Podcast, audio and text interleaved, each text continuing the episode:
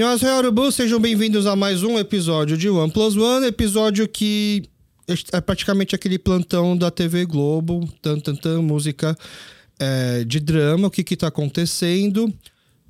Eu vi muita notícia, eu vi muitos stories e eu não estava entendendo direito o que está acontecendo, então resolvi chamar quem está realmente por dentro de toda essa polêmica que está acontecendo na Faculdade de Letras da USP em relação principalmente ao curso de Línguas Orientais barra coreano. Né? Então, para isso, estou aqui com três pessoas. Em vez de eu apresentar, eu vou pedir para cada um se apresentar. Vamos por, vamos começar aqui pela minha esquerda, tá bom?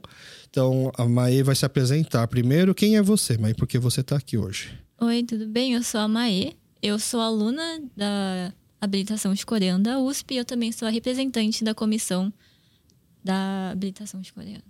É, a comissão dos alunos do, de coreano. Isso. É uma comissão que existe faz tempo? Não, a gente criou esse ano devido a alguns cancelamentos de disciplinas e uns problemas que a gente teve para poder demandar da USP mais professores pra gente. E, e, já existia algum outro grupo de alunos assim? Existe, por exemplo, sei lá, a Atlética, o Grêmio, alguma coisa de letras coreanas ou até então não tinha um... Até então não, essa não... foi a primeira vez. Tá bom. E ao lado da maestra, alguém que já veio aqui outras vezes no Kyopocast, por favor. Olá, eu sou a Yun, professora Yun, que é, estou à frente do curso de coreano desde a sua fundação, na verdade, desde a pré-história né, do curso, desde 2005. E eu estou aqui para dar uma assistência né, para a Mae e para o Luiz, para as respostas que eles darão, para complementar qualquer informação que eu possa dar. Então, a professora, eu já jogo a bola para o nosso terceiro convidado, que é o Luiz. Olá, tudo bem? É, eu estou aqui, eu sou Luiz Girão, eu sou pós-doutorando em estudos coreanos do Departamento de Letras Orientais da USP e estou trabalhando como professor assistente em alguma medida do coreano nas disciplinas optativas desde o começo desse ano. Bom, então estamos aqui com três, três é, não tem como eu me sentir mais burro hoje. Estamos com uma estudante e dois professores aqui da USP, tá? A USP que eu só conheço por foto, que eu não posso nem chegar perto, que eu não tenho nem roupa, nem nota de corte para isso. Mas até pra gente entender por que, que a gente tá aqui e qual que foram todos esses problemas, né? Vamos começar desde o começo, antes de já chegar nos problemas, vamos entender então o que, que é o curso de coreano da USP. É, vamos começar pela, pela visão do aluno, então. O que, que, é o curso de coreano da USP? Qualquer um pode fazer? É um curso de. É uma faculdade ou é um cursinho qualquer, como se fosse um cursinho de inglês? O que, que é essa habilitação de coreanos da USP? Por que, que ela é diferente? Bem, começa que o coreano ele é a única universidade de graduação que tem de coreano na América do Sul inteira. E qualquer um pode fazer assim. Você está no vestibular, você coloca na FUVEST e diferente dos outros vestibulares, ao invés de você já escolher a sua habilitação, que a gente chama, tipo, ah, vou fazer um espanhol ou um japonês, na FUVEST a gente primeiro entra, faz um ano inteiro de ciclo básico, que são matérias bases para você entender um pouco mais sobre as letras. Então, introdução aos estudos clássicos, aos estudos literários, linguística. E a partir desse primeiro ano, a gente escolhe qual habilitação seguir. Então você vai lá na hora de preencher no vestibular, aquilo lá, o que você quer, você põe só letras. Só letras. E aí depois que você entra na letras, é, aí você começa a estudar, depois você escolhe, ou uma vez que você é aprovado, aí você tem o direito de escolher qual que é, qual que é a habilitação que você quer fazer? Depois que você é aprovado e você faz esse ano inteiro de ciclo básico, a USP ela pega as nossas notas de ciclo básico e faz um ranqueamento de notas, mais ou menos. Então você tem que ir bem para poder escolher, ou na verdade é, qualquer um consegue escolher tem o que, que você ir quer? Bem para conseguir escolher. Pra, tá. Inclusive o coreano teve a maior nota de corte desse ano. Desse foi, ano? Foi de 8.08. Tá. E só tem 15 vagas, então foi bem concorrida. Só tem 15 vagas? Só tem 15 vagas. E de todos os alunos que entram na USP em letra, só 15 conseguem estudar coreano? Sim. Mas ah. às vezes a professora consegue abrir umas vaguinhas, cinco a mais, para caber todo mundo. Entendi. Mas é bem difícil. É a nota de corte mais alta, então. O pessoal quer estudar mais coreano que para português. E que o próprio inglês também. Caramba. É, foi uma situação excepcional esse ano, né? Porque a gente tinha informado que iríamos receber 20 alunos, mas a sessão de alunos cometeu um erro e colocou 15. Então a nota de corte subiu mais, né?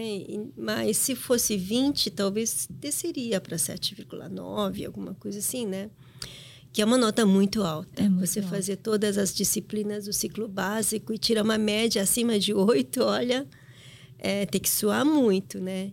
Será que tem gente que entra na USP querendo fazer habilitação em coreano, achou que só de fazer passar em letras já, ah, agora eu vou conseguir fazer coreano e aí depois vai e não consegue? Existe isso? Bastante, Existe. bastante. Porque, por exemplo, suponhamos que você não consiga no primeiro ano. Aí você fala, ah, eu vou tentar mais um ano, não consegue, porque é o que vale a sua nota do primeiro ano. E aí simplesmente desiste, provavelmente, ou, ou vai, já que, já que entramos, vamos fazer o que dá, vamos fazer outro É, curso. fa- pode fazer português, porque português é automático, né? Ah, tá. Português você pode fazer automaticamente, aí você pode para cursos menos concorridos. E aí, então quem não consegue passar, supostamente teria que fazer, entrar de novo na letras para poder fazer o primeiro ano de novo, ou não tem mais jeito? Não sei se isso é possível. É possível?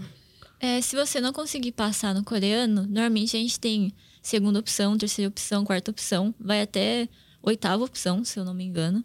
Então, se você não conseguir a primeira, vai a segunda, não conseguir a segunda, tenta a terceira, tudo no primeiro ano. Mas se você não conseguir, tem o reranqueamento, que é o ano seguinte. Você faz mais um ano de curso e depois tenta de novo entrar. Você faz mais um ano das mesmas matérias. Não, você continua as matérias Ah, de tá. português Uhum. ou de alguma outra língua que você escolheu como terceira opção, por exemplo, mas você quer mudar de novo. Você tem a opção de tentar de novo o coreano, mas se não conseguir, aí não tem jeito mesmo. Mas a minha dúvida é, por exemplo, no segundo, você não conseguiu no primeiro ano. Aí no segundo ano, você só vai fazer as matérias do português, né? E aí, se você tirar notas excepcionalmente altas nesse segundo ano, nas novas matérias de, de português, você consegue fazer a média para subir a sua média para poder entrar no coreano novamente? Ou não é possível? Eu teria que, pelo que eu entendi, teria que ir melhor ainda do que foi no primeiro Ah, ano para teria que tirar poder. acima de nove de Ou todos. seja, aí é mais impossível mesmo, não? É muito É muito difícil. Difícil, né? Agora, o que acontece é que muita gente entra no coreano e acaba desistindo do coreano, porque é difícil acompanhar o curso. Se é difícil entrar, é mais difícil formar, então. É muito difícil, porque é Tá. uma pauleira de, de matéria, né? E aí as pessoas, muita gente trabalha, então acaba desistindo e sobram vagas. Você podia deixar mais fácil, né, professora? Aí não dá, né? Porque a pessoa se forma e depois vão falar mal de mim se a pessoa se forma sem, poder- sem conhecimento, né? Entendi. É, Mas, mas, Alex, é, ainda assim que tem essas existências, ainda assim o curso de coreano é um dos que tem o maior índice de retenção da letras. Que o pessoal menos desiste. Isso. Ainda que tenha essas pessoas que desistam, ainda assim é um dos cursos da letras que tem o maior índice de retenção. E, e, é- e aí é. Vai saber por quê, né? Se é pelo interesse, se é porque realmente gosta muito, ou porque realmente tá conseguindo sentir que tá evoluindo. Mas você então prestou letras na USP já, pens- já pensando no coreano? Ou você entrou na USP, fez o primeiro ano e agora vamos escolher o que, que eu vou aprender? Na verdade, eu entrei em letras pensando no japonês, Tá. por causa da minha família.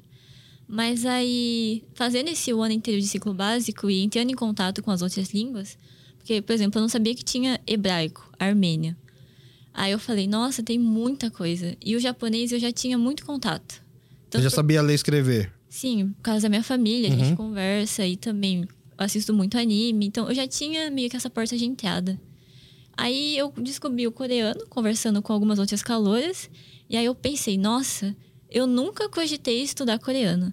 E eu gosto muito de K-pop também. Mesmo eu estando nesse mundo, eu nunca pensei que era uma possibilidade em graduação estudar língua ou cultura coreana. E aí eu pensei que seria muito interessante ter essa porta de entrada e depois eu descobri que era a única que tinha também aqui. Eu falei, nossa, acho que vai ser isso mesmo. E foi sua primeira opção, Foi a optativa? primeira opção. A a professora não tá ouvindo, pode ser. Ela, não tem como ela saber, né? Se é a primeira ou a segunda das pessoas, né? Não tem problema, não tem Foi a problema. minha primeira opção. Ah, é. Entendi. É uma boa aluna? Você- Você conhece a Maia, além de- dessa sindicalista de- da comissão dos alunos, como uma aluna mesmo, professora? Não, eu diria que a Maê sempre foi muito solícita, né? E pra, quando a gente, perguntando, sempre estava para ajudar em outras coisas extra aula, né? Isso é verdade. Então tá. Então, foi um. Mas assim, professora, você se assustou quando ficou sabendo que foi uma das notas de corte mais alta é, dentro da habilitação de letras, do histórico da, da- do curso de coreano dentro da letras?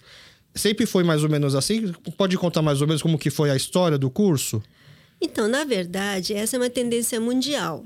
né, de o, a língua coreana, coreana ser, ser, procurada. Ser muito procurada, isso é uma tendência mundial e tem, temos assim histórias incríveis na Alemanha, França, Inglaterra, né, Vietnã nem se fala países do, da Ásia, nem se fala. Então, na verdade, é, eu acho que no Brasil bateu, está batendo até mais tarde, né? Tá. E então isso está sendo meio que esperado, né? é que há um tempão fala, todo mundo pensava assim, ah, o coreano está indo, tá, tá, muito indo porque por causa da Hallyu, mas daqui a pouco arrefece. Só que tá difícil de arrefecer, né? Então, é, eu estava esperando que realmente, é, porque a gente já vem nessa, nessa curva ascendente há uns três anos. E o curso tem quanto tempo? Dez. Dez anos. Esse ano a gente completa dez, né? E como que a professora já contou pra gente no KepoCast mais ou menos a história do curso, mas assim, a gente ficou tão antes do curso, né, falando de falando da a professora chegou a fazer química, né? Chegou a a gente conversou da sua história, mas vamos falar então um pouco hoje da, da origem do curso. Foi iniciativa de quem? Como que surgiu? Se desde o começo já tinha gente procurando o curso? É, então, uh, o curso digamos, dessa nova fase, né, começou em 2005, a partir de uma visita que o presidente da Korea Foundation fez para a USP, em que foi assinado um acordo em que a USP e a Korea Foundation iam cooperar para criar um curso. Korea Foundation é um órgão da, do governo da Coreia? Sim, é do, do, do Ministério das Relações Exteriores. Uhum. Então, a partir de 2006, seriam oferecidos cursos optativos, porque a Korea Foundation exigia que fossem cursos uh, com crédito, não pode ser curso livre. Uhum. Né? Então, levou um ano para criar esses cursos optativos que ficaram de 2006 até 2012. Bastante tempo, né? E do, no, no, final de 2012, meados, né, foi uh, autorizada a criação do curso de coreano oficial. Então, a gente recebeu a primeira turma em 2013. Então, esse ano a gente está uh, ah, completando 10 anos de curso. Uhum. Né? E fazia 40 anos que a FEFELESH, não, FEFELESH é a Faculdade de Filosofia, Letras e Ciências Humanas da USP, que é a maior faculdade em termos populacionais. Só de, só de alunos são 15 mil. É, maior faculdade dentro da USP, você diz? Sim, sim, maior que, é faculdade. É, dentro da USP, a faculdade que tem mais alunos é, é o prédio da FEFELESH. FEFELESH. Os outros prédios seriam, por exemplo, a Poli de Engenharia, seria a FAO de Arquitetura. Exatamente. Tá. A FEFELESH tem okay. 11 departamentos, uhum. né? E então, um, poxa, não me lembro mais. Não, a, a, 2013, 2012. E a FEFALESH é a faculdade que tem mais alunos. Uhum. Então, aí a, a o curso de coreano, uhum. o curso de coreano foi, foi implantado de fazia 40 anos que a FEFELESH não criava nenhum curso novo. Tá. Né? E, por exemplo, o Departamento de Letras Orientais, por exemplo, estava sempre lastreado numa cultura meio antiga, sabe? É, assim, japonês, chinês, é, coisa da tradição, enquanto que a Coreia vem com uma coisa muito moderna, né? Hallyu, K-pop, seriado, cinema. Então, ele foi considerado a implantação de um curso inovador dentro da, da letras orientais, né?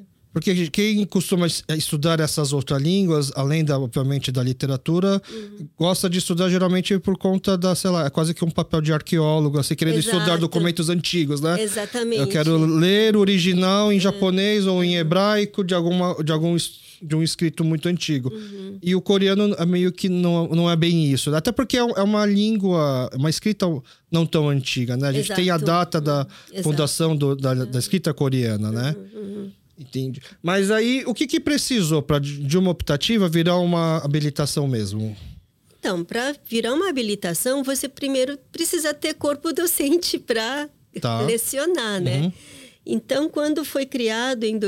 quando foi autorizada a criação do curso em 2012, a reitoria emitiu um documento autorizando a contratação de dois professores, né? Então, como no, em 2013 seria só uma turma, precisaria de um professor pelo menos. Então foi naquela naquele momento foi autorizado contratação de um professor no primeiro ano e um segundo professor no terceiro ano. E depois, quer dizer, a gente nunca imaginou que a situação se estenderia até os dias de hoje, na situação que se encontramos que se encontra agora, né? Porque a partir do momento que um curso é criado e o curso vai tendo um crescimento, não só em número de alunos, mas em atividades e outras categorias como internacionalização, tem a questão da nacionalização, tem vários quesitos, pesquisa e uh, a gente acreditava que esse quadro docente seria uh, né, completado ao longo dos anos, o que não aconteceu. Você foi a primeira professora contratada? Sim, mas eu fui contratada em regime integral somente em 2018. Cinco anos depois. Quando te contrataram foi como que um período de experiência, vamos ver como que dá? Não, de 2013 até 2013, 14, 15 eu estava como apenas uma professora enviada pela Curia Foundation. Ah, tá. E em 2016 fui contratada como professora temporária pela USP. É, e a professora temporária só pode ficar dois anos no cargo. Então, ao fim desses dois anos é que eu fui contratada como professora efetiva. Então, quando era optativa, a professora foi, era você que dava aula? Sim. E aí também foi contratada pela Korea Foundation? Sim. Tá. E Kyunzoni lembra como que foi o processo seletivo? Tinha outras opções de professores? Porque quando me falaram assim, ah, é, precisava contratar um, ou depois de dois anos mais um, para mim já, já para por aí, porque a gente tem pessoas. Porque na USP, para você ser professor, você precisa ter um doutorado, não é? Não é tão fácil a gente ter gente assim para poder ensinar, é? É, não, não. Você pode ter professor mestre. Claro tá. que é, é, uma situação excepcional, né? Mas você pode contratar um mestre e aí ele tem a obrigação, né, de eh, conseguir o doutorado em um, num rápido espaço de tempo. Mas isso não é impossível, não, tá? tá. É, e uh, naquela época, eu acho que a gente tinha, assim, algumas opções, né? Por exemplo, vou falar de uma pessoa que você... A Hannah Kim, por exemplo. Ela tinha doutorado já, uhum. né? Tem o professor Lee, que hoje leciona na Federal de Minas Gerais, que é linguista coreano, né? Então, a gente tinha, assim, algumas opções. Não tá. que... Eu não vou dizer que se a gente abrisse eles com é, eles topariam. topariam, mas enfim, a gente tinha assim algumas pessoas que tá. poderiam. E aí o que era para ser um breve pelo que eu entendi, a Korea Foundation era meio que para ajudar a abrir o caminho. Exato. Para poder, depois as, a USP, ó, USP, eu consegui botar os primeiros professores, ajudei a bancar. E aí, se, se o curso estiver legal, uhum. agora é com vocês. Era exato, essa, essa exato. a ideia. Porque a Korea Foundation é um órgão de, é, de apoio ele não abre nada. Então, quem abre são as universidades no exterior. E, olha, eu quero ter o curso coreano, mas eu estou meio inseguro. Então, eles, as universidades pedem e eles avaliam né, o feasibility. Né? Uhum. E aí eles dão apoio. Né? Não é que eles são os parceiros, eles são os apoiadores. Né? Entendi. É, mas você, como aluna, você, você sabia, você percebe isso? Uma, um aluno percebe quando é um professor efetivamente da USP, quando é temporário, quando ele é alguém ajudado pela Korea Foundation. É, você você já contou aqui brevemente, né, que você topou fazer o coreano, entrou na USP pensando em fazer japonês, quando viu que tinha a opção de fazer coreano, acabou mudando pra, para o coreano, e aí começa o curso. E aí imaginava todas essas coisas assim, ou era a USP, aquele padrão USP, eu só tenho vou lá, tenho minhas aulas com ótimos professores e volto para casa e pronto. Eu entrei pensando que fosse assim. Tá. que eu ia entrar e ter as minhas aulas e aprender tudo que eu tinha que aprender, ir para minha casa e falar, nossa, foi um ótimo dia. Mas a realidade foi completamente diferente. Logo de cara? Quando eu entrei, não estava tendo problema ainda. Mas já estava para ver, assim, que, por exemplo, quando eu entrei, foi em 2021, no, no coreano. E eu só tinha aula com a professora Yun, o Josué e a Di. E aí todas as aulas eram só com os três. E eu pensava, nossa, eles dão aula todos os dias, na semana inteira, basicamente. E são muitos alunos de muitas turmas. Como que eles conseguem fazer isso? Devem estar ganhando muito dinheiro, né? São fominhas, não querem dividir as aulas, dão todas as aulas. E aí eu não. Eu nem sabia que existia esse apoio da Korea Foundation naquela época, então eu nunca parei pra pensar se tinha ou não uma diferença. Mas. Assim, pensando bastante, por exemplo, a professora Yun, ela é a contratada, então ela explica de um jeito diferente. Por exemplo, ela dá aulas em português. Mas algumas aulas, por exemplo, o professor Josué, é muito só focado no coreano. E a mesma coisa de algumas outras parcerias que a gente tem com a Bufes, por exemplo, que eles dão algumas aulas online pra gente, são todas completamente em coreano. E dá para entender? Você consegue entender a aula? A primeira vez eu não consegui. Foi um susto, mas aí agora eu já tô em língua 6, eu já tô no nível mais avançado, eu consigo entender. Mas, assim, do meio, do início pro meio, eu ficava um pouco perdida, mas a gente vai se ajustando. Por isso que vocês estão na USP. Senão... E é por isso que alguns existem também, né? Eu imagino. Posso tá. aproveitar, Alex, uhum. já que ela falou de. É, eu não entendia muito bem essa diferença de aí um falava de uma forma, o Josué falava de outra. É, na USP, é, tem esse, esse. São três quadros de contratação, né? Que é um de dedicação exclusiva, que você dá 40 horas é, de trabalho, né? Aula, pesquisa, extensão. Exclusiva em relação ao quê? É isso que você vai dar. É tempo integral. Você só dá aula, aula e pesquisa, é, e, enfim. Porque é, então, é 40 é horas na efetivo. semana. Isso. Se você conseguir ter para fazer outras coisas, é porque você tem mais de 24 horas por dia, provavelmente. Isso, dedicação. 40 horas semanais de tá. dedicação à USP. Aí o segundo é, modo de contrato é regime RTC que são 24 horas é, por semana, e aí você divide entre aula, pesquisa e extensão.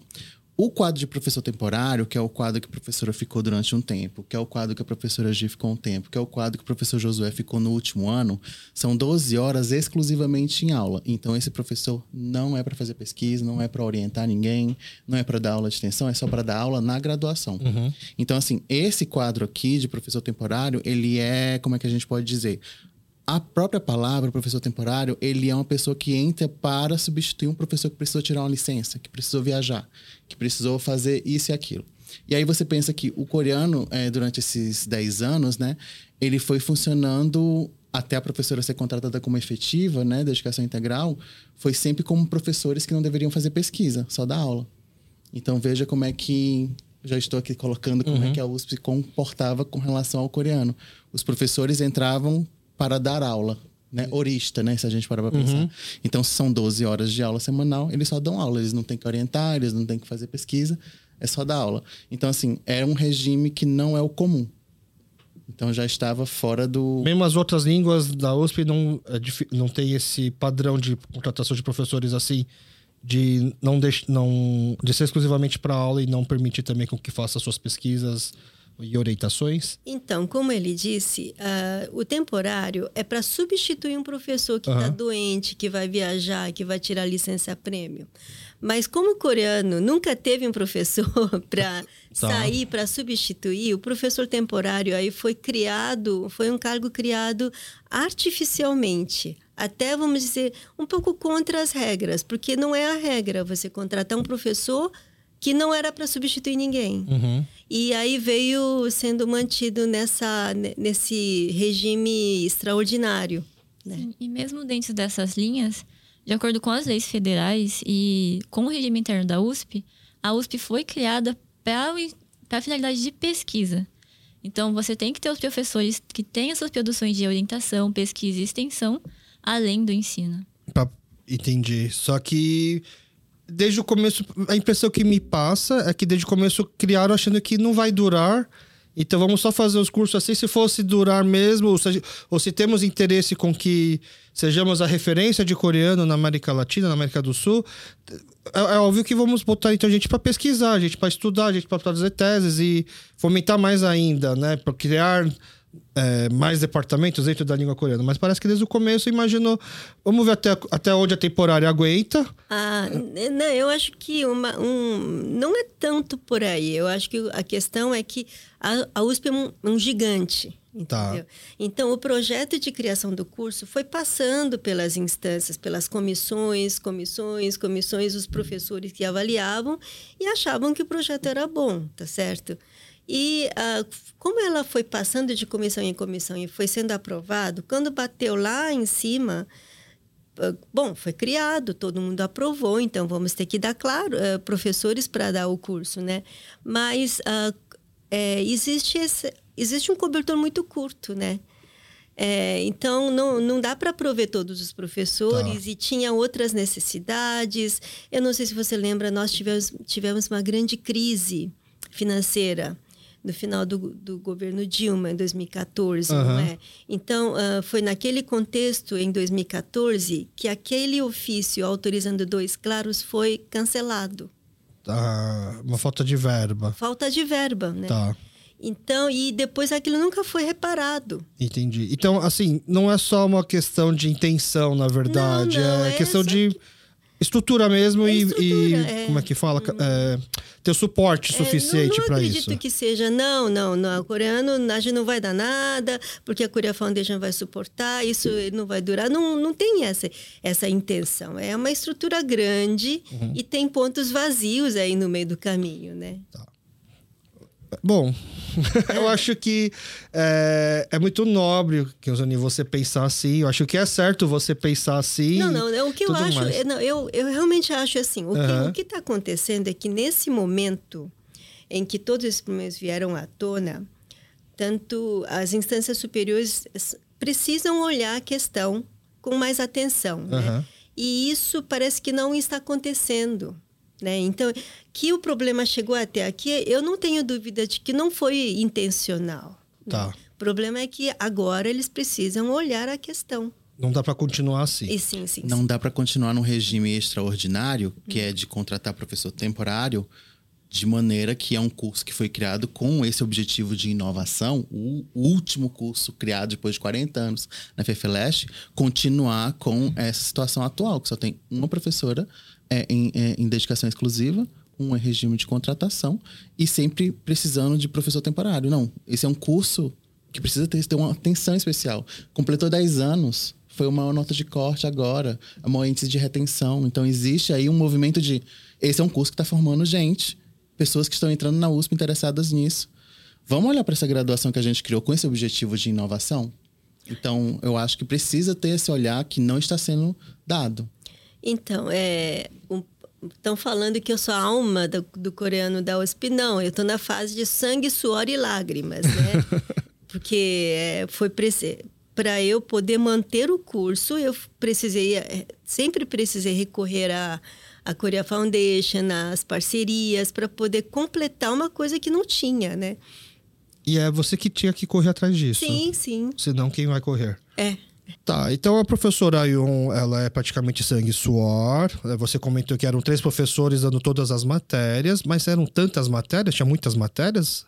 Cada professor Quantas matérias precisa para aprender língua coreana? Eu pergunto isso até porque eu já fui aluno de coreano numa escola de. Como todos os descendentes coreanos, a gente vai num sábado numa escola de coreano e a gente só tem uma matéria que é coreano, não tem divisões. Como que você consegue dividir coreano em tantas matérias? Quantas matérias tinha? Você lembra mais ou menos? Lembro, lembro. De começo a gente tem língua, Língua coreana 1, 2, 3, 4, 5 e 6. 1, 2, 3, 4, 5, 6 é por nível. Do tipo. Por nível. Tá. Então, cada semestre é um, depois é o outro. Então, um ano é coreano 1 e 2. Depois é 3 e 4, 5 e 6. Tá.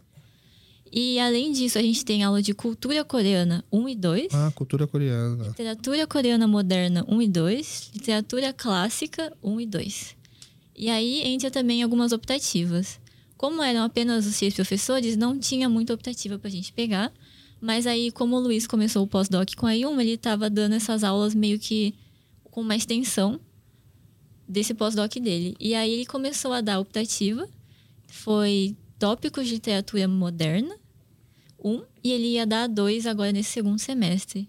Mas aí ela foi cancelada porque não teve uma renovação de contrato do professor Josué. Aí caiu para dois professores o quadro, e aí eu não consegui pegar a matéria com ele. Calma aí, então o cancelamento das aulas do, do professor Josué porque pela não renovação dele acabou então interferindo até na da aula dos outros professores? Sim, porque aí a professora Yun teve que remanejar como que ia dar as aulas sem essa parte do Josué, que ele que dava a língua pra gente. E que não é uma optativa, era, um, era um... É uma obrigatória. Obrigatórias. E se não tivesse essas obrigatórias, não teria como terminar o curso se alguém se formar. Isso. Que, que é o que aconteceu com o japonês. O japonês foi obrigado a cancelar a disciplina obrigatória. E o que- aí a pessoa se forma com menos disciplinas, é isso? Então, tanto é que várias pessoas ficaram sem aquela, aquela disciplina que precisaria ter cursado, est- estaria, teria que estar cursando esse semestre, Aham. vai ter que atrasar a graduação, né? Sim, a gente, se a gente não completar obrigatório, a gente não consegue pegar o diploma. E aí, e aí para não acontecer isso, que aí começou esse quebra-cabeça é, para é, tentar. Exatamente, é um lego que eu tive que fazer para não Aham. deixar obrigatória ser professor, né? Na verdade, e assim, você pode extrapolar esse limite de horas que cada professor pode? Pode, por a exemplo. professora Gila só poderia dar 12 horas semanais, é isso? A professora Gi, para esse semestre, ela, ela teria que dar oito. Oito aulas semanais. Oito horas, Horas. aula. É, mas ela, na verdade, em, em princípio, quer dizer, rigorosamente falando, ela nem pode estar dando aula porque a contratação dela não, não terminou, porque o, tudo era muito lento. Tá. Então, ela passou no concurso em fim de julho, estamos praticamente batendo em outubro, e ela não, não assinou ainda o contrato com a USP Tá. né? Mas ah, ela pode, eu, ah, ela pode dar 10, 12 horas, não é obrigada, né? Obrigada ela tem que dar 8. Entendi. Né? E eu não, ah, mas assim, ela está no regime que ele explicou, que é RTC, que é de 24 horas, tá certo? Eu não tenho coragem de pedir para ela dar mais au- aulas, tá certo? Eu, que sou em regime integral, eu tô dando 10, né? Mas eu também não sou obrigada. Mas eu me sinto responsável porque eu sou efetiva da casa. Ela é meio efetiva, Aham. entendeu?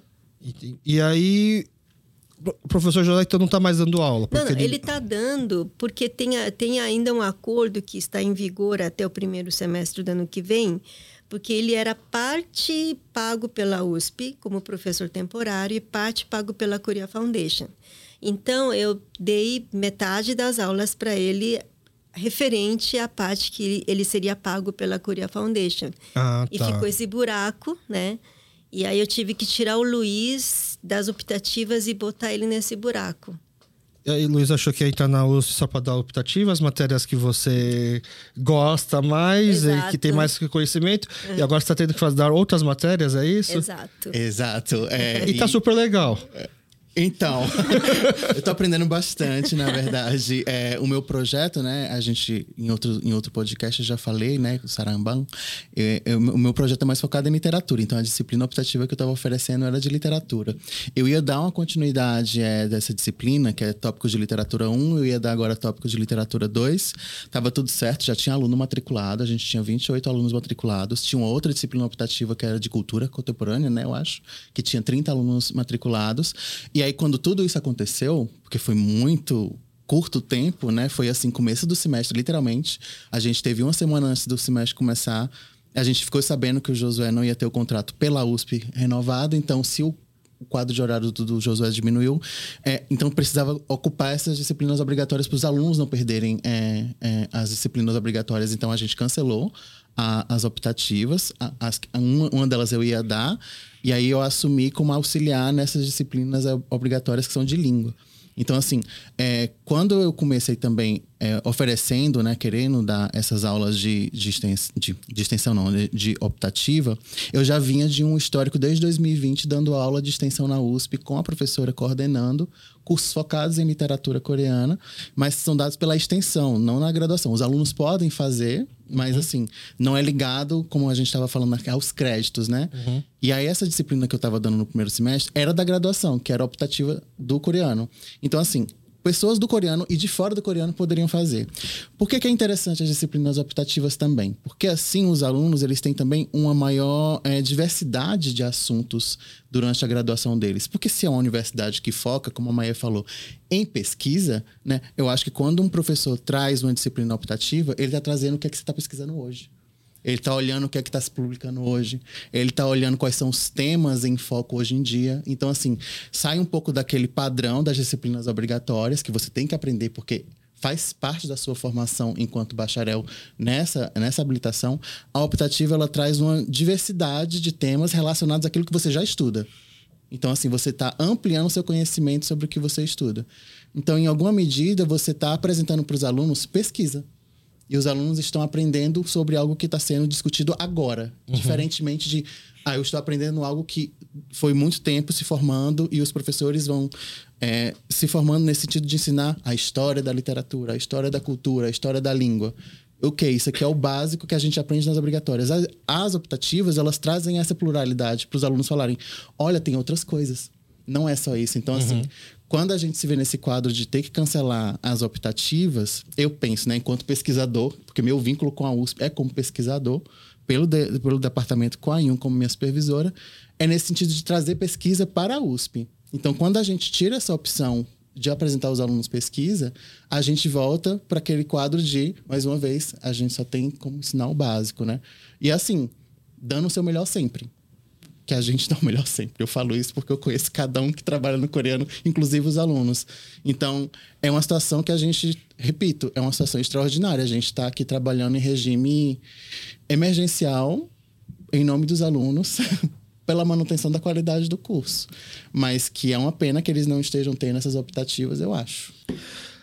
Pelo que eu tô conseguindo entender, né? Uma vez que eu não, não sou um uspiano para poder ficar fácil, entra uma questão aqui que eu não tô, não, tô, não tá tão claro para mim. Quando o professor Josué não é renovado pela USP, mas ele ainda tem o contrato vigente pela Korea Foundation, pelo que eu entendi, ele está cobrindo as, o pagamento só que a Korea Foundation vai dar, por isso que ele está dando menos aulas.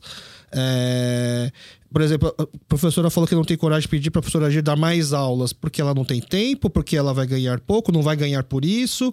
Quando o Luiz para de dar optativa dele, começa a dar a, a aula, pelo que eu estou entendendo, a habilitação é uma coisa mais importante que optativa, mas optativa é importante por conta desse contexto de pesquisa.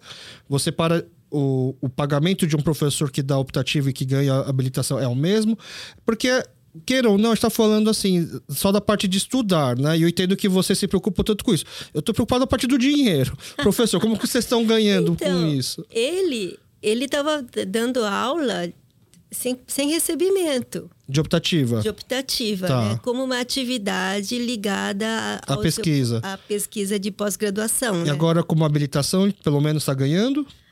Em tese, não, tá? Tá. É, é, é, um problema muito, muito complexo. Muito o, é, Não ganhar é, muito, é um problema muito grande. Isso é verdade. Agora, a USP é diferente de universidade particular, que você tem um regime eurista. Quanto mais dá aula, você mais recebe. Uhum. Na USP, não. Você é contratado para dar, para prestar tantos, tantas horas semanais de trabalho e você ganha aquilo. Você pode dar mais se quiser, mas não, você não vai ganhar mais por isso. Tá. Né? E esse é um problema. Agora, no caso do, do professor Josué, como eu falei, Uh, eu falei aquela hora que a Korea Foundation é um, é um, órgão de apoio. Ele não é um órgão que, que, que conduz um projeto. Então, uh, e, e, nesse sentido, o que, que eles fazem? Quando tem um projeto de criação, de, profe... de criação do curso ou criação do posto de professor, eles dão uma parte como subsídio. Né? Então, no momento que você perde o professor contratado que seja em regime integra, eh, temporário, a Curia Foundation já não tem mais a obrigação de fazer a complementação. Não sei se dá para entender. Né? Então, ele perdeu o cargo de temporário, a Curia Foundation não vai mais precisar, não tem mais a obrigação de fazer a, da complementação. Ficou claro? Tá, mas se a gente chorar muito, se a gente implorar, é para eles que a gente tem que implorar oh, ou é para USP? A gente vem implorando há 10 anos. Para Korea Foundation. Exatamente. Tá. E para USP também? Ano, não, é, para USP também. Todo ano eu sou obrigada a fazer um relatório imenso para a Korea Foundation para justificar por que, que eu preciso de professor no ano que vem, mais uma vez. E quando termina o ano, eu sou obrigada a fazer um outro relatório imenso para justificar que o dinheiro deles foi bem gasto e que vale a pena dar mais um ano. Tá. Tá certo? Só que o que acontece? A Curia Foundation, é, ele tem também certas regras. Né? Então, qual é a regra deles? Olha, vocês criam o posto de professor e pede dinheiro para nós, a gente dá mas a gente dá para a faculdade e a faculdade paga o professor. Só que a USP é aquele gigante, tem regras próprias. A USP não faz isso. Então, a gente vem operando por 10 anos contra as regras da própria Curia Foundation, que é pagar o professor através do consulado. E todo ano eles passam por uma auditoria e a auditoria fala: Isso está errado. O consulado. Não, a, a Korea, a Korea Foundation, Foundation, tá. Isso está errado. E esse ano eles receberam um ultimato. Ó, vocês não podem mais pagar o USP desse jeito. Tanto é que eu desisti de pedir o ano que vem entendeu? Então, bom, se eles não podem pagar, eu nem vou pedir. Eu não vou perder dois dias na minha vida fazendo um novo relatório para justificar por que, a gente precisa.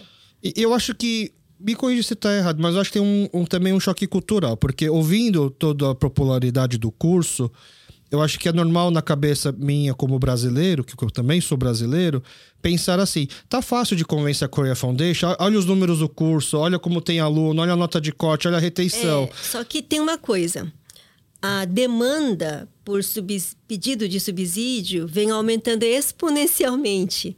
Porque o mundo inteiro pedindo subsídio para a Korea uhum. Foundation. De 10 anos para cá, os números estão exorbitantes, né? Mas aí agora, pensando do lado da, do meu lado coreano, pensando... Hum. Tô, tô, imaginando que a Korea Foundation é minha mãe, hum. né? Não adiantaria eu mostrar para ela, por exemplo, de que ó, o curso tá mil maravilhas, porque a popularidade tá alta, tá tudo alto. Porque a minha mãe falaria assim, de volta. Imagina a Coreia Foundation falando assim: tá, mas esse dinheiro não é para o curso estar bom, é para vocês conseguirem depois andar sozinho. Exatamente. Era para você pegar esse dinheiro, é, criar estrutura é, para não é, depender mais da gente. Exatamente. O, o, difícil é criar é. o público. O é. público a gente criou. Agora uhum. vocês precisam. Uhum. E a Coreia Foundation assim: não, senão vocês estão só mas na Essa verdade, da gente. Na verdade, a Curia, uh, os funcionários da Curia Foundation são muito solidários à nossa causa. O problema é a auditoria. Tá. E a gente vem arrastando esse, esse, esse problema há 10 anos. É, é um milagre já ter passado 10 anos, na verdade. Exatamente, exatamente. É, eu não consigo imaginar uma auditoria coreana deixando passar um negócio exatamente. desse durante 10 anos. É porque 10 anos atrás a demanda não era tão alta quanto hoje.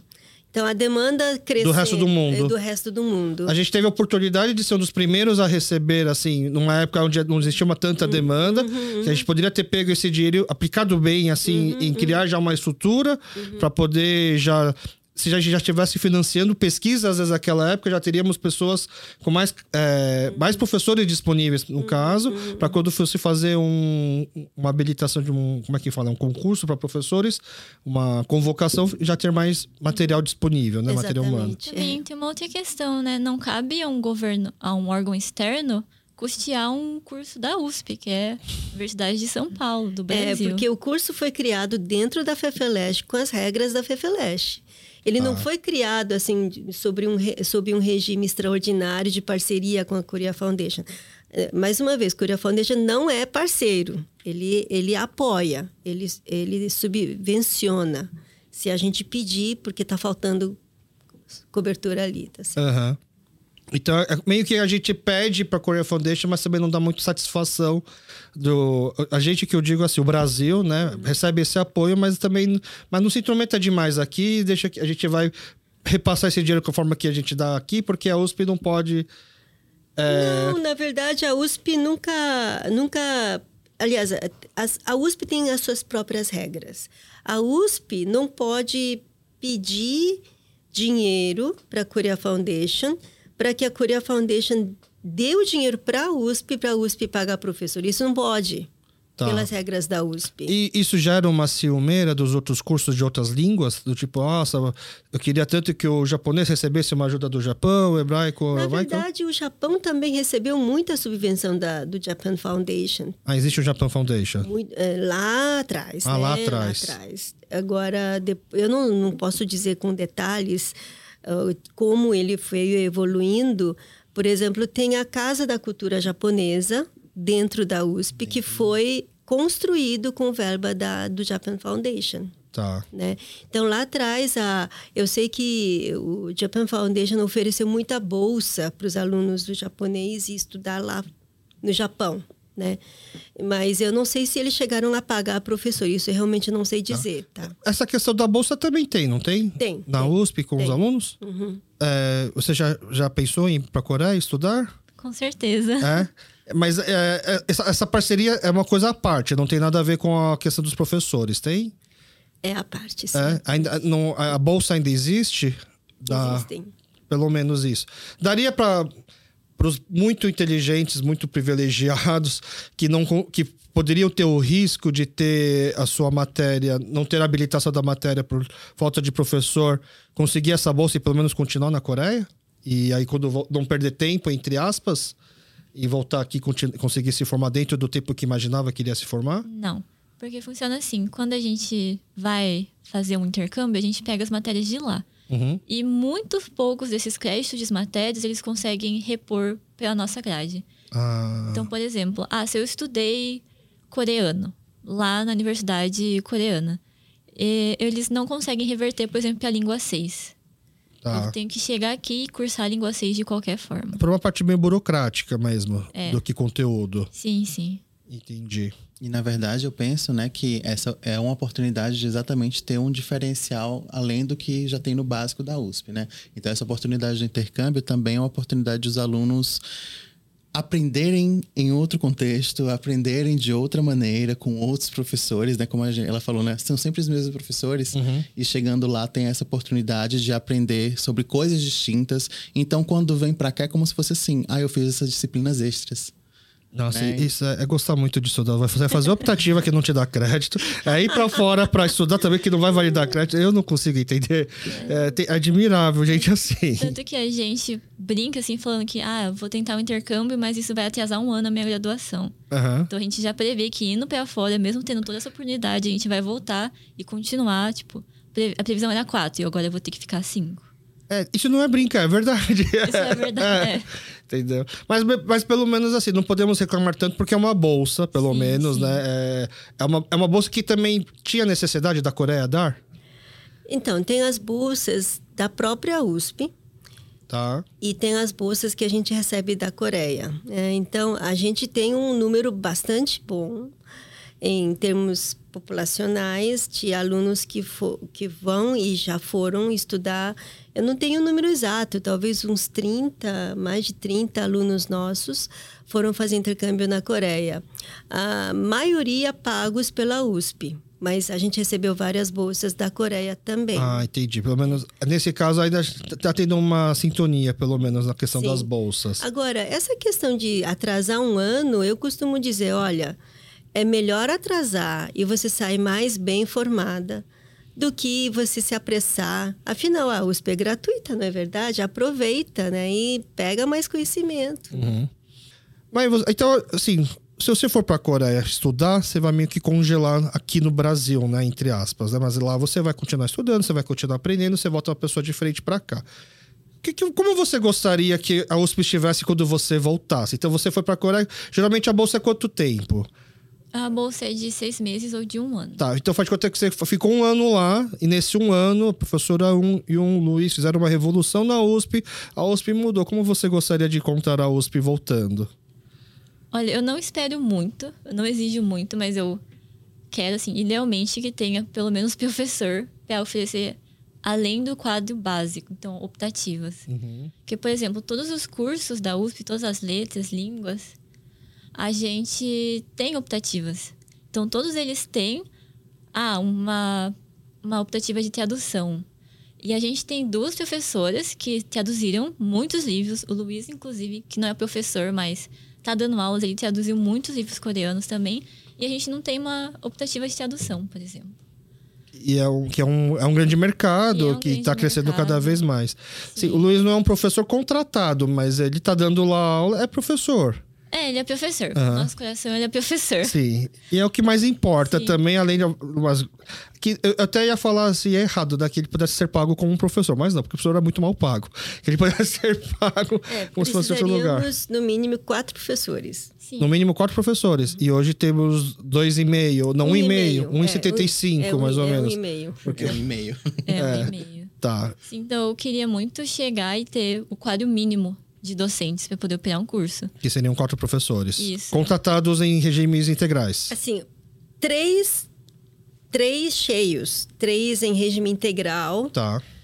ninguém pode ficar doente, ninguém pode viajar, tá certo? Mas três integral, ok, né? A gente precisa de um quarto para dar as optativas que ela tá falando, para alguém ter algum espaço de viajar tal. E poder cobrir, é, é, entendi. Sim, porque é uma coisa que a gente debate muito também, eu como representante, conversando com as outras comissões, a gente é o único que opera com um e-mail de professor. Não existe um curso da USP que só tenha um e-mail. As outras línguas tem, tem quantos?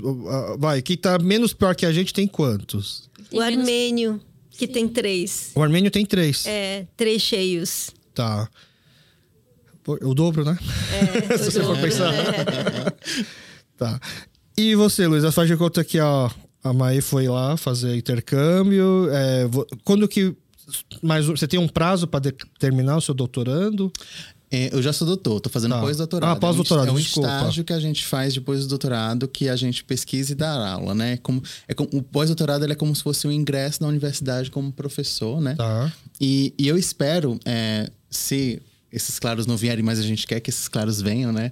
É que se a Maia voltar, que ela encontre é, um quadro de professores que estejam dedicados exclusivamente à pesquisa, à extensão e ao ensino, não apenas ao ensino sobrecarregados é que ela chegue aqui, que os professores estejam com capacidade de orientar a iniciação científica, que é uma coisa que os alunos do coreano gostariam muito de realizar e a gente não está conseguindo dar conta. Eu, por exemplo, estou orientando um, eu vou começar uma segunda orientação, porque o pós-doutorado permite, agora no mês que vem. Então, eu queria que mais alunos tivessem a oportunidade de pesquisar. Eu queria que a gente tivesse mais estrutura para poder realizar eventos sem ter que falar assim, a gente tem pessoal suficiente para realizar um evento.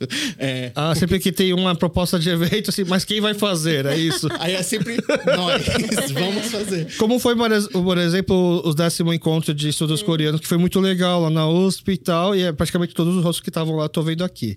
É, é. isso. É. montando, montando os cafés, montando, dando a palestra, é. montando a organização. Eu tava lá montando café, o suco, o professor tava lá. É, é, quase que uma igreja, né? Assim, trabalho só voluntário entre voluntário e voluntário. E eu quero muito que, que, que tenha essa, essa opção de todo mundo ter as opções de as opções não, de ter as obrigatórias, mas também ter as optativas, que esses alunos também possam se interessar em fazer um mestrado, quem sabe, porque quando a gente tem um número maior de professores, os professores, inclusive, podem começar a operar na pós-graduação da USP, que é uma coisa que a gente ainda não pode porque temos um e-mail.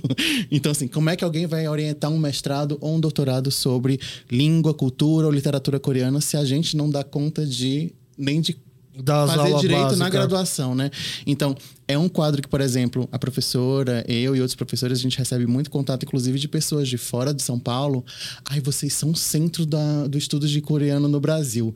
Como é que, qual é o grupo de pesquisa de vocês? A gente tem um grupo de pesquisa, mas a nossa atuação enquanto grupo de pesquisa então, eu queria muito que os alunos do coreano, nesse futuro breve, que eu espero que seja muito breve, que a gente tenha um grupo de pesquisa que seja atuante, que a gente tenha é, uma possibilidade de realizar evento que não seja sobrecarregar ninguém, mas que seja unir pessoas, que, porque existem pessoas para realizar. Então, eu queria que a gente estivesse muito melhor amparado nesse sentido pela universidade, porque a gente faz na universidade esses eventos, a gente faz vinculado à universidade, a gente faz produzindo para a universidade. É o cada... nome da universidade que sai por aí. Isso, cada artigo que a gente publica, cada capítulo que a gente é, publica, cada evento que a gente realiza é com o nome da universidade por trás. Então, eu queria que os alunos voltassem para a universidade ou que estivessem entrando, né? É, que eles encontrassem esse quadro de, de, de um local que seja é, vivível, não, não sobrevivível. Eu queria que fosse mais assim, uma coisa mais plural para todo mundo, inclusive potencial, para que a gente possa realizar coisas sem sufocar. Então, eu queria complementar uma coisa que é, existiu no passado uma grande discussão sobre qual é o papel da universidade pública, como a USP, especialmente no curso de letras.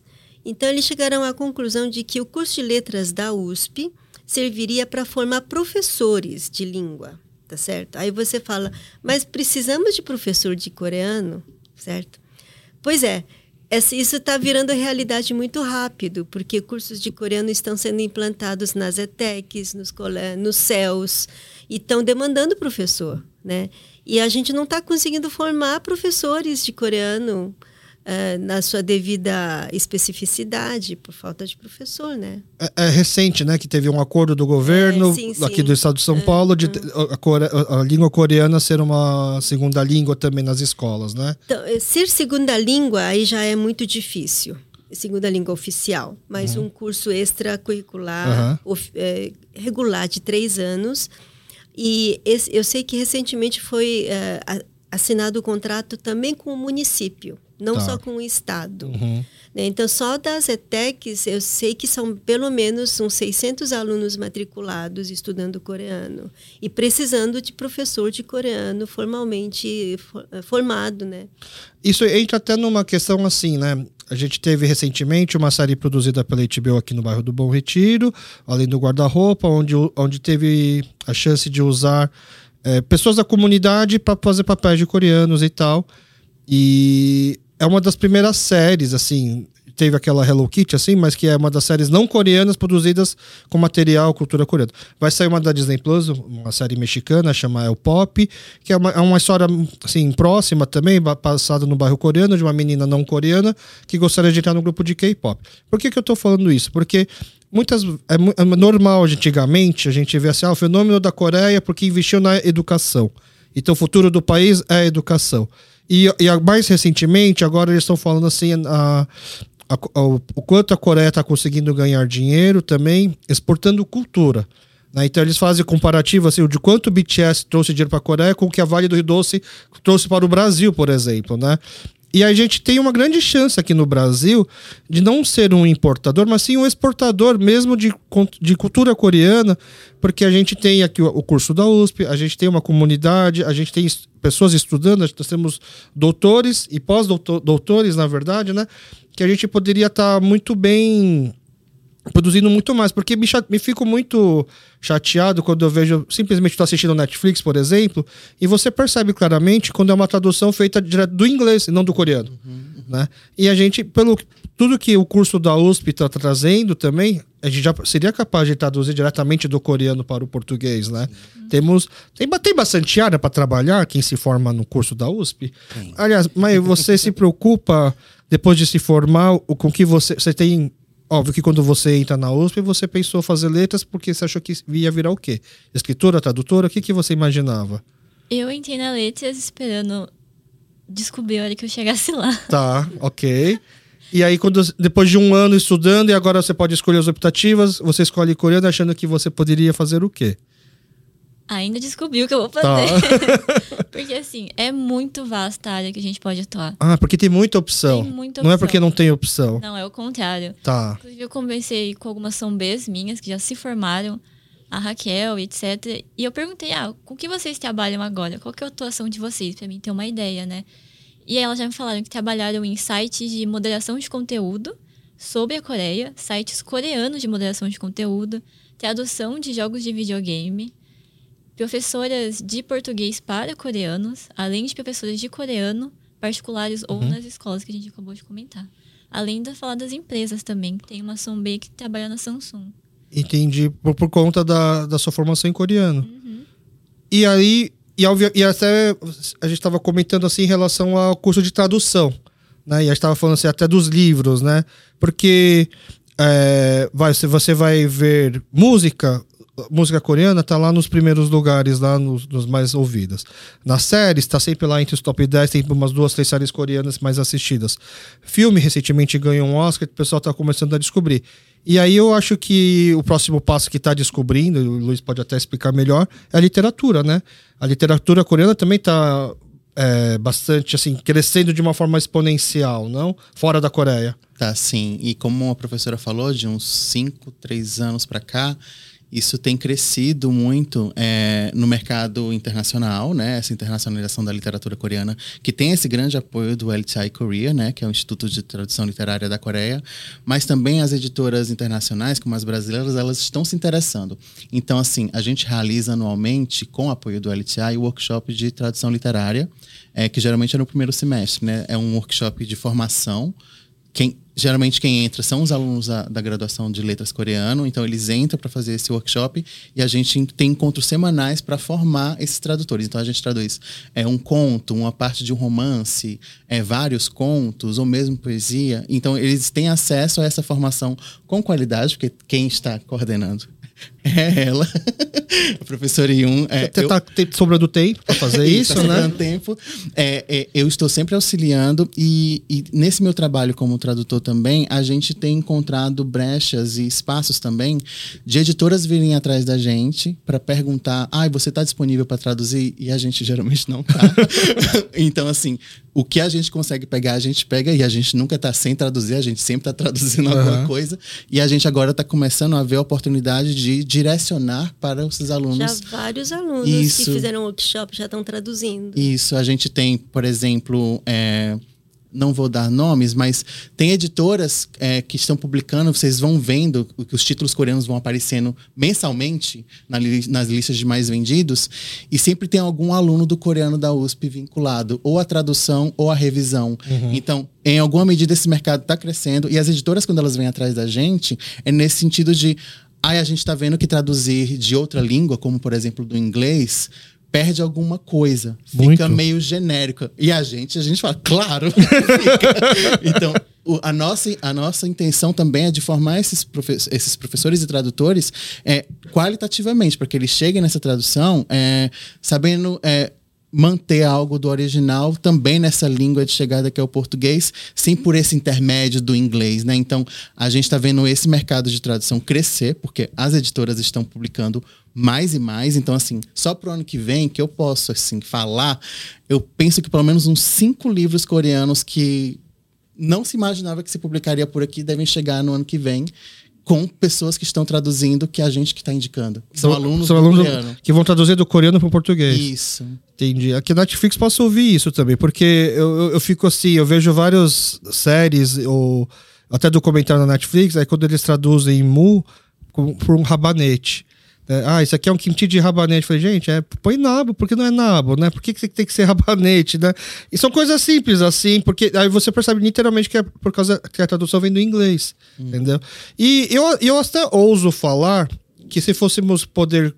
Não, não, é errado essa ideia de querer ranquear ou comparar, né?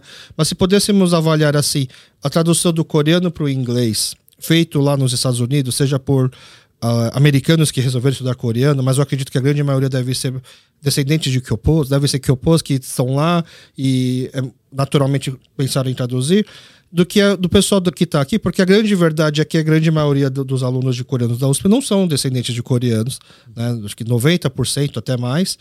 E por conta disso, a sensibilidade e o cuidado para traduzir é diferente, a, a visão.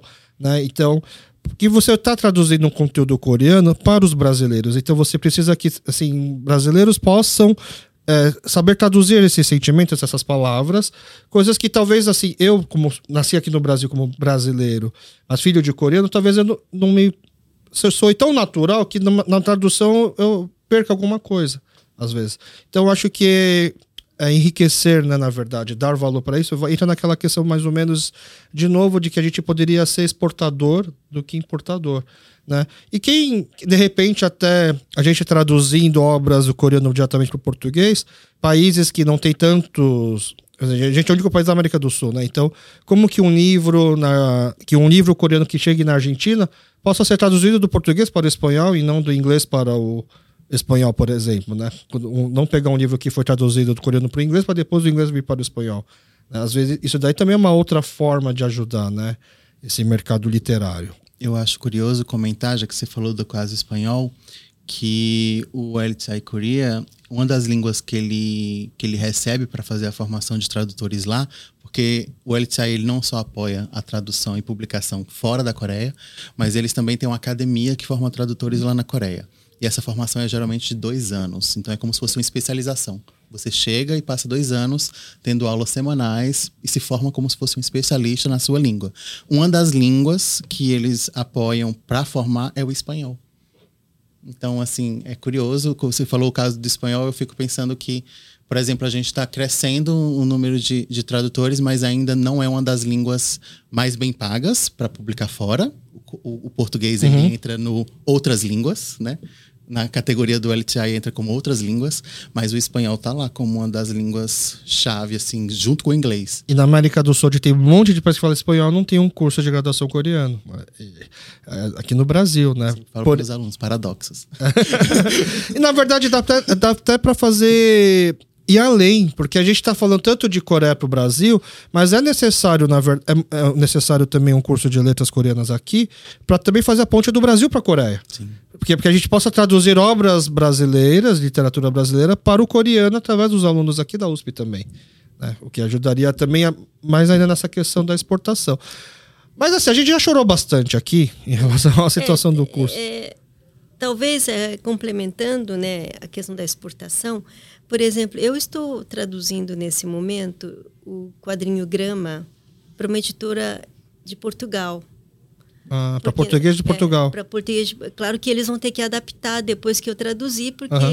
o problema é que lá não tem ninguém para traduzir direto do coreano para o português de Portugal. Uhum. Então, esse é ah, até hoje, todos os títulos coreanos que foram publicados em Portugal foram via inglês. Tá. E é- essa é a primeira vez que eles estão fazendo uma tentativa direta através de adaptação de uma tradução feita aqui no Brasil para o português, né? Porque Grama já tem a versão traduzida para português. Mas não foi traduzida por mim, Tá. Né? Mas foi traduzido por. por é, outra pessoa. mas aqui no Brasil. Sim, aqui no Brasil. Tá. Mas agora estou fazendo a tradução para Penguin de Portugal. Ah, entendi. E eles, depois que eu traduzir, eles vão adaptar para lançar lá. Para o português. Aí, aí é mais fácil pegar um português que conheça o português brasileiro. Sim, sim, sim. Tá. Entendi. É Portugal, dependendo do Brasil mais uma vez, né? É, como se diz, é, é, isso diz também sobre o, o, o- como é, o Brasil também é um polo de formação, né? Se a gente parar para pensar, além de a professora Ion ser uma grande referência, né? Mas eu fico pensando que também é um mercado que pode ser é, que o Brasil pode avançar nesse sentido de enviar tradutores para esse público, porque afinal tem essa língua que é comum, mas ainda assim tem esse processo de adaptação, mas é, também é um mercado que pode ser é, ocupado por, por pessoas que se formam na USP, no coreano da USP, para trabalhar para lá também. É verdade.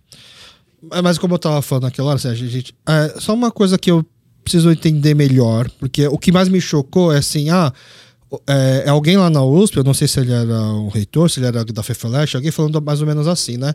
Quem, tá estudando, quem já está fazendo coreano não precisa se preocupar que você vai se formar. O problema é que não vai ter novos alunos, é isso mesmo? No vestibular não vai ter. Aqui não é no então, vestibular que você caso- escolhe. Caso realmente a gente não consiga nenhum professor, é, assim, uma notícia mais ou menos em breve de que a gente ganhará um professor, a gente não vai poder receber novos alunos no ano que vem. Mas isso não Ah. quer dizer que a gente vai fechar. Tá. né? Aí provavelmente a gente, em vez de cuidar de três turmas ah, ao mesmo tempo, a gente vai cuidar de duas turmas com o número de professores que é possível cuidar. Então talvez a gente receba novos alunos ano sim, ano não. O problema é que tem um contingente enorme de pessoas que querendo estudar o coreano e a gente tem uma particularidade que a maior parte dos nossos alunos não é de São Paulo. É, teve um ano aí de 2020, eu acho, nós tínhamos uma turma de 20 alunos novos, tinha uma pessoa de São Paulo. Eu tenho aluno do Amapá, do Pará, Que vieram, se mudaram para São Paulo só para poder fazer Exatamente. USP e Letras. para fazer coreano. Tá. Né? E eu tenho, mesmo esse ano, eu não tenho a estatística desse ano, mas eu vejo que pelo menos mais de 50% não são de São Paulo. Sim, entrando nessa linha, a gente da comissão passou um forms para os calouros para poder levantar um, mais ou menos um número de quantas pessoas entraram na USP para o coreano, visando fazer ciclo básico e depois colocar o coreano como a habilitação. E 27 pessoas responderam que entraram só pelo coreano. Ah, se, se, se fosse para fazer letras por letras, poderia fazer na sua própria cidade, no seu próprio estado, não precisaria vir até São Paulo. É frustrante, né? Pô, eu, eu nem moro em São Paulo, quero fazer coreano, eu passo em letras aqui na USP, ou seja, eu conseguiria, eu vou- ser meio elitista agora, assim, mas conseguiria passar em letras numa outra federal, mais perto de casa, mas eu decidi para São Paulo para poder fazer esse um ano, poder tirar uma nota boa para poder fazer o coreano. Só que ano que vem não vai ter coreano, pelo que eu vi nessa. É, é verdade isso? Então. Não, não, eu tenho esperança que, eh, de que haja uma negociação rápida, porque, se eu não me engano, está marcada uma primeira reunião para essa semana, quinta-feira. Quinta-feira, dia É, 28. com a, a reitoria e a direção da, da greve, que é, que é a CAEL, né? E vai, vai começar uma negociação, né? Porque tá tendo uma greve. Sim, sim. O que, que é uma greve? É, a gente vê, quando eu era moleque, né? A gente via assim, a greve na USP. E aí a gente fazia as piadinhas assim, ah, mais, mais uma greve aqui que é, é normal ter greve na USP. O que, que é uma greve na USP? Só pra gente entender aqui, pra quem tá de fora da USP, o que, que é uma greve, como que ela afeta a ponto de precisar de uma reunião. E depois a- já emenda uma outra pergunta. O que, que a gente que não é USP, mas está preocupado, gostaria que tivesse, a gente consegue fazer para ajudar? A gente consegue pressionar, a gente consegue pedir, o que, que dá para fazer? Vamos começar com a grevista aqui. A Mai. Por que, que vocês faziam uma greve? Que que- é vocês que, aliás, é- são os professores, são os alunos que fazem uma greve? Os alunos. São os alunos. Começaram com os alunos, mas os professores aderiram agora. Os professores de letras ou da Fefalete não só, inteira? Não só da Letras, mas tem várias unidades que aderiram. A gente já tem 12 uni- instituições, unidades que aderiram à greve.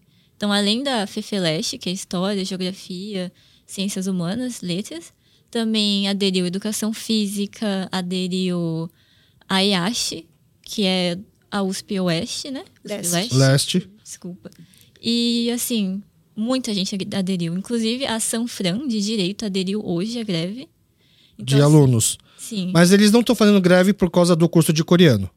Não. A greve é, é sobre o quê? Assim, a greve começou com a gente da Letras e a pauta, que é a pauta de todos que estão aderindo à greve, é a contratação de professor. Tá. Por causa que teve uma mudança na lei de que quando um professor se aposenta, não tem mais a reposição imediata deles. Então, por exemplo, se em um curso X tinha 10 professores, quatro se aposentaram, não vão contratar esses quatro pra- no lugar deles, entendeu? Eles não são obrigados a contratar. Isso. Eles podem, mas provavelmente. Ah, mas como eu não sou obrigado, vamos esperar um E pouco. desde a vigoração dessa lei, isso tem acontecido em todas as unidades da USP. Tá. Então, a falta de docentes é muito grande. Não só no coreano, mas na USP inteira. Então, essa greve, que é bem organizada, a gente faz assembleia semanalmente para poder decidir o que está acontecendo, é sobre a contratação de docente. É para pressionar a reitoria da USP a contratar mais professores, não só para o coreano, mas para todo mundo, porque não é um problema exclusivo do coreano, é um, é um problema geral. Né? Então, por exemplo, se não contratar mais professor e só alocar, porque eu entendi que a, a Fefaleste tem um número X de professores que já está combinado de serem contratados ano que vem, mas nesse número X não contempla o coreano. Se não aumenta esse X e simplesmente muda para o coreano também, algum outro curso vai ficar sem professor que também está precisando. Então, Isso. é um cobertor super curto que não basta só puxar para cá que vai faltar ali. Isso. E acho que é legal frisar que essas contratações previstas, elas não são novas. Elas já estavam previstas de acontecer nos próximos anos. Eles só trouxeram para agora. Adiantaram. né? Só Então adiantaram. não são novos Não cargos. são novos. E Tá. eles estão pensando muito na questão da reposição. No caso, o coreano não é reposição. Né? Aham. Então, o coreano está meio que... Está no limbo. É entendeu? um caso É, excepcional. um caso É. excepcional. Por exemplo, a reitoria usa um quadro que eles divulgaram pra gente ainda hoje, lançaram um e-mail, de que assim, o- eles usam parâmetro de 2014 2015. Ah, 2014 2015, o DLO, que é Departamento de Leis Orientais, teve tantos professores que tiveram que ser repostos e foram repostos. Então, tá tudo certo. Só que a gente, por exemplo, em 2014 2015, não tinha nenhum professor. Então, não tem como realizar a reposição de um professor que não existia. Uhum. Então, o que eles tomam como, ah, a gente repôs 100% dos professores, não é verdade, porque a gente tinha zero. Mas, gente, a, a reitoria da USP, eles não são burros pra, saber, pra não saber isso, não? Não. É, ou eles não sabem, ou é letras e eles não entendem de números, é por causa disso. Se fosse da faculdade de matemática, não teria esse problema. Porque eu, eu- agora eu, tô, eu gosto de aqueles filmes tipo Coração Valente, né? Então eu tô imaginando eu no lugar do imperador, do monarca inglês, querendo combater a rebelião dos escoceses. E aí, assim, vamos resolver, vamos tirar um por um. Vamos, porque, assim, agora entrou São Francisco na greve também. Não, vamos pelo menos tentar tirar o departamento de línguas orientais. Vamos tentar começar. A gente não vai conseguir parar a greve de uma vez. Vamos tentar esvaziar essa greve justificando para cada faculdade, para cada instituição, de que, ó, seu problema não. Relaxa, gente. É, vamos, vamos contratar mais três professores de coreano. Vocês param a greve e aí tá tudo certo para vocês? Acho que, acho que deve ser essa estratégia da reitoria, não? E aí eu fico pensando assim, quem será os mais fáceis deles comprarem para poder esvaziar essa, essa greve? Minha posição uhum. de quem tá no meio da greve vendo tudo acontecer é que eles não estão muito dados a quererem dar um professor para acabar com a greve. Eu acho que eles sempre usam. Porque todas as vezes o vídeo que o, o diretor da Leitzes lançou no domingo passado, aí depois teve um vídeo que o reitor da USP lançou, o Carlotti. Todos estão no YouTube, dá para conferir. Todos eles usam o mesmo gráfico, que é esse que eu te falei, de 100% de reposição. E todos eles frisam: não, tá tudo certo, tá tudo certo, pode se acalmar sim, porque tá tudo certo. Só que não tá. Então, a visão que eu tenho é que eles sempre usam esses números para tentar abafar meio que tá acontecendo. Tipo, pra mídia, pra é, imprensa. Pra baixar um pouco esses ânimos de todo mundo aderir à greve, uhum. mas não tá funcionando muito, porque tá. cada vez mais institutos aderem à greve também. A faculdade de matemáticas entraram em greve também? Eles paralisaram por um dia, mas por um não aderiram à greve. Entendi. É porque é, eles ah, usam números de 2014 e teve até uma entrevista que o reitor disse, disse, que desde 2014 não foi criado nenhum curso novo, o que não é verdade, mas tudo bem, em, em, vista de vários cursos, talvez um do coreano, talvez nem conte, não tem problema, tá certo? Mas mesmo assim, todos os cursos tendem a crescer em número de professores, em número de alunos, e não é, repor o que estava em 2014, em, sendo que em 2014 já estava deficitário, é pouco. Tá. É, sim. É igual assim, ah, eu tava te devendo 10, 100 reais em 2014. Tá exatamente, aqui os 100 reais aqui, ó, pronto. É. Tá pago. Uhum. Esqueceram os juros, as correções. Uhum. É porque é letras, gente. Se fosse outra faculdade, estariam já calculando tudo isso. Não é culpa do cara ser incapaz de entender esses números, né? Bom, mas então tá. Professor Ayun, assim, a gente estava comentando de que talvez teria que, se continuar nesse quadro, a entrada de novas turmas seria uma vez a cada dois anos, o que seria triste, não? É muito triste. Nesse tempo, nesses 10 anos de curso efetivo, mais as optativas, mais, mais foram quantos anos de como optativa? Foram mais seis anos? 2006 para 2012, Sei. sete anos. Sete, né? Quase sete anos, né? É. Contando tudo. É, já sempre trabalhando com esse cobertor curto, mas teve alguma coisa que te motivou a continuar? Se, se fosse outra pessoa, teria largado antes, eu acho, né? e eu, eu, conheço, eu conheço, assim, a professora, eu, eu tenho medo de pedir para ela vir participar, porque eu sei que nunca tem tempo, não, não vem participar se não é alguma coisa que ah, é, realmente vai estar precisando. Então, a senhora está aqui falando do curso e está aqui há mais de 10 anos nessa batalha, por que não parou até agora? Quais foram os momentos bons que te levaram a continuar? É, a partir do momento que estava criado oficialmente o curso, eu não posso largar ele, né? Eu acho que não dá, né? Tá. Mas ninguém condenaria se largasse também, porque entenderia o que está acontecendo, o que sempre aconteceu. É, então, como eu falei, a gente não acreditava que a situação se arrastaria por tanto tempo. Tá. Né? Então, porque primeiro teve aquela promessa de dois claros, depois eu fui contratada, claro que levou um tempo, mas eu acreditava que 2020, né, a gente conseguiria, né, mais alguma coisa. Mas uh, o que aconteceu é que e também tinha a Korea Foundation que eu sempre chorava e eles conseguiam dar um jeito, mas chegou num momento que eles é que receberam um ultimato, né? Então, uh, a gente foi indo, foi indo, porque ah, daqui a só mais um pouco, só mais um pouco, e veio, né, até agora, né? Mas teve um ano que a gente não recebeu mesmo. Eu resolvi não receber novos alunos em 2016. Em 2016. Porque em 2016 uh, eu tinha que dar a resposta até 2015, mais ou menos outubro. Em 2015 eu não estava contratada pela USP, certo? E, e a Korea Foundation tinha mandado apenas um. Então ia ter três turmas para eu e eu, convidada da Coreia Foundation, mais uma convidada da Coreia Foundation, não ia dar.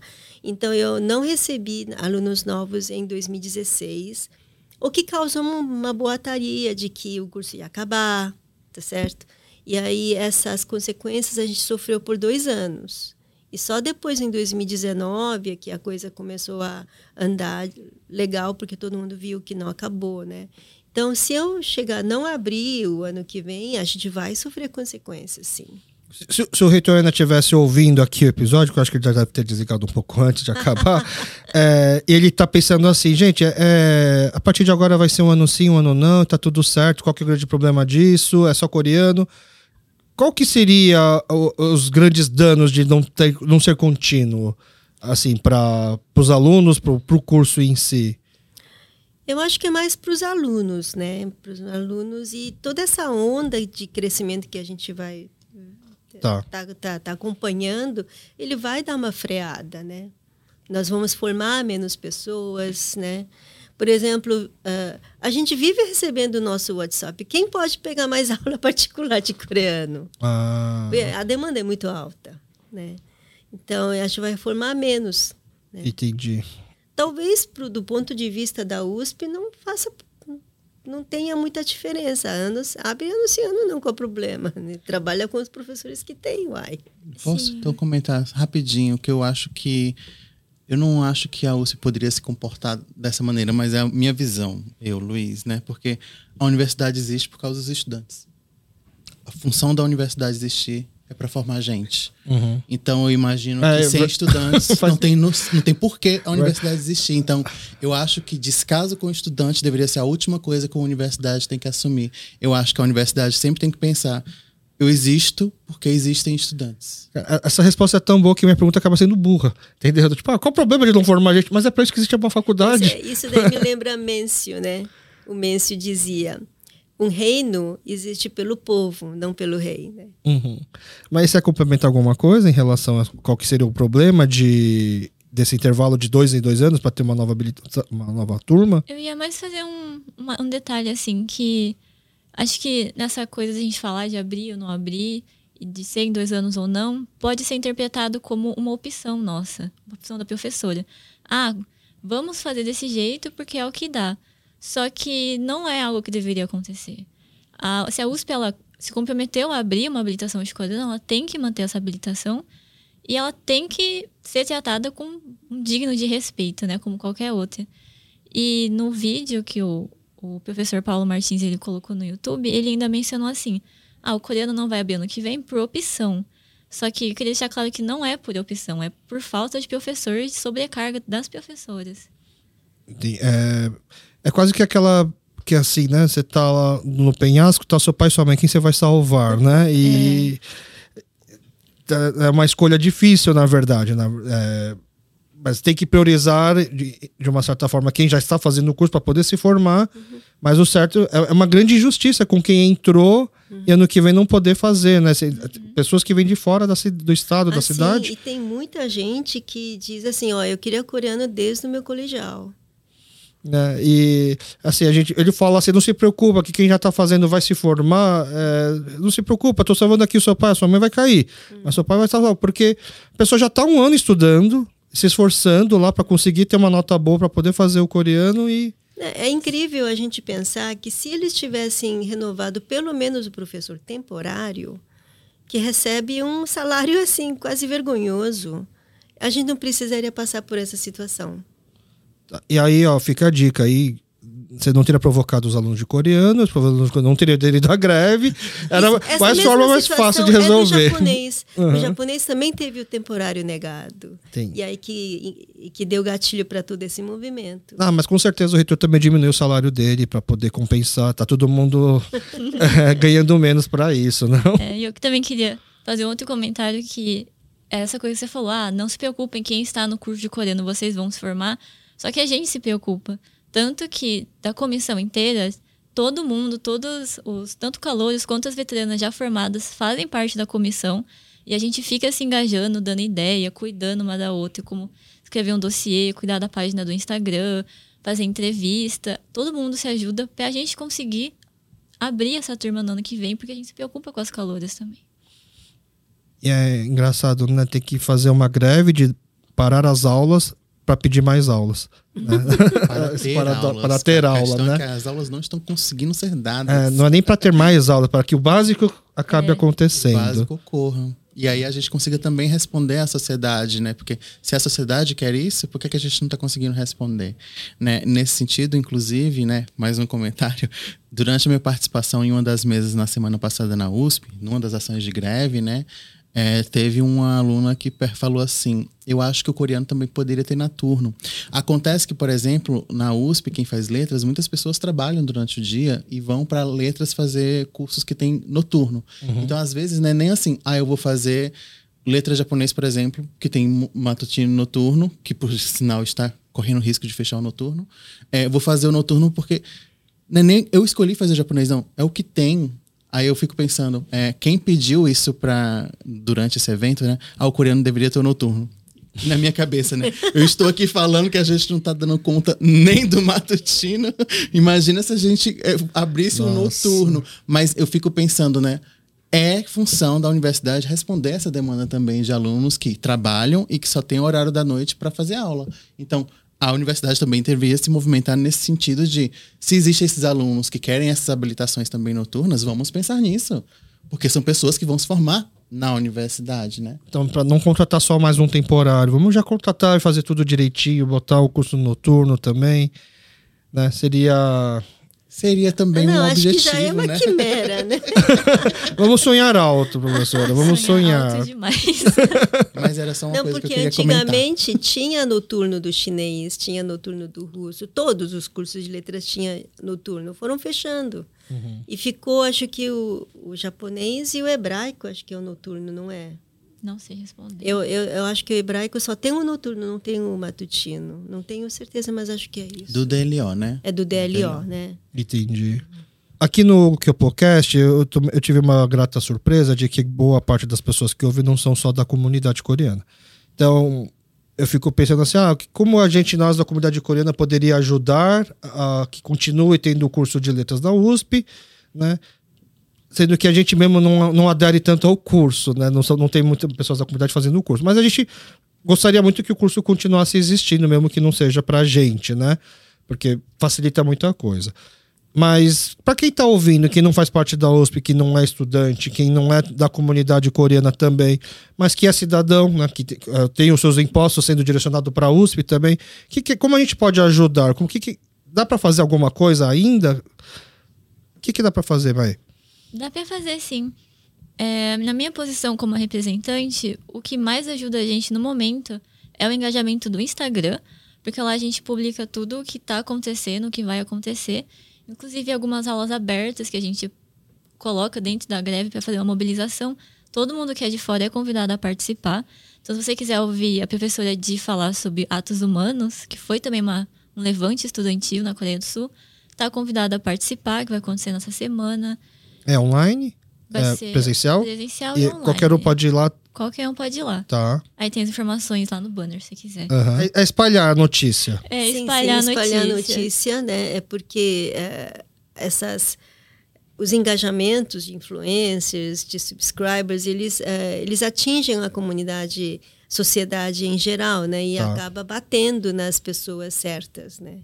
Eu acho interessante, Alex, o fato de você eh, ter aberto esse espaço aqui pra gente, na verdade, ele deveria servir como exemplo para que muitas pessoas que trabalham com, com, com Hallyu aqui no Brasil, né, há anos, que fizeram um nome, que nem são coreanas às vezes, né, que também se engajem, né, vejam o exemplo aqui que você está dando também, é, nesse sentido, se engajem com o movimento da gente, porque existe o, o perfil no Instagram da comissão, né, Comissão é, Coreano USP, né, eu acho que esse é o arroba, é, que vão lá e conheçam quais são as reivindicações, né, e que divulguem isso, porque é, mesmo agora, quem vai assistir esse episódio do, do Kyopocast, eu fico pensando que essas pessoas vão se embasar no que está sendo dito aqui também para, para escrever coisas, para criar materiais. Então, acho que é, esse material, em alguma medida, já está sendo entregue, né? Como a Maia falou, existe um dossiê que, que, que está sendo trabalhado e que a gente consiga chegar em mais veículos de mídia, que a gente não precise viver o que a gente viveu no sábado, de ver uma notícia de um jornal super circulado no Brasil,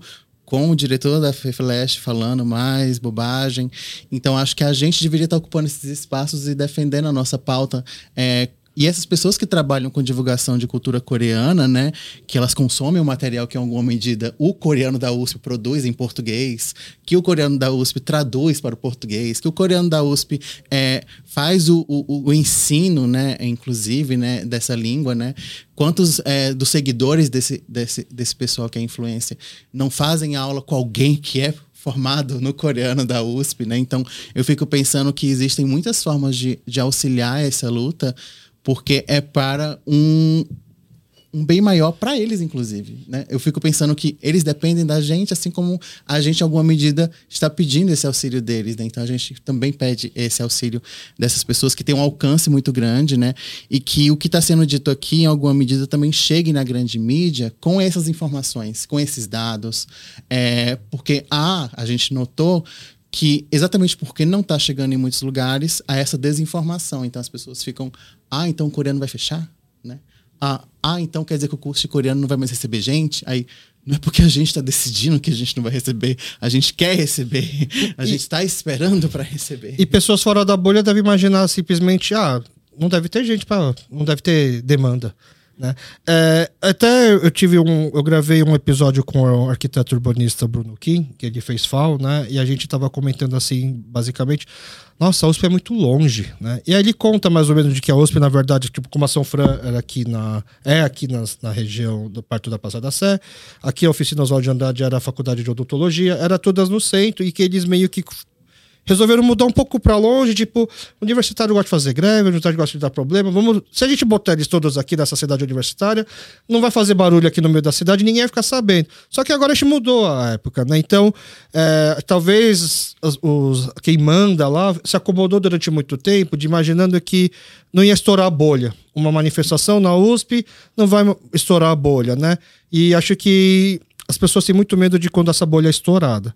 Então, acho que vocês me convenceram de que talvez a melhor forma da gente ajudar é tirar eles dessa zona de conforto, achando que basta conversar para mídia, botar uma tabela, uma tabela de Excel lá com números de uma tabela feita por um cara de letras que não entende de números, pelo que a gente está percebendo, e que para os alunos basta ficar enrolando um pouco, que uma hora eles vão cansar e pronto, passamos mais uma manifestação. Mas de que é igual quando foi aquela. Não são os 20 centavos, né? De que estoura a bolha, não é uma manifestação só pelo transporte, começa a vir, e aí deu tudo no que deu no Brasil.